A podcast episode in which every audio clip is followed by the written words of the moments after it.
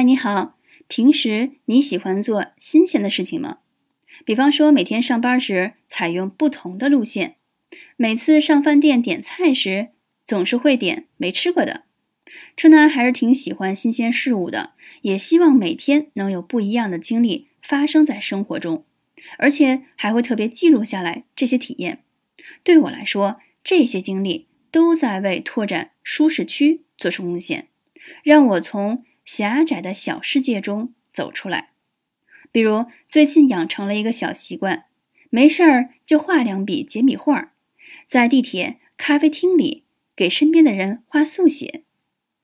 绘画不仅锻炼了观察力，还让我注意到了以前视而不见的生活细节，给生活找到了新鲜感。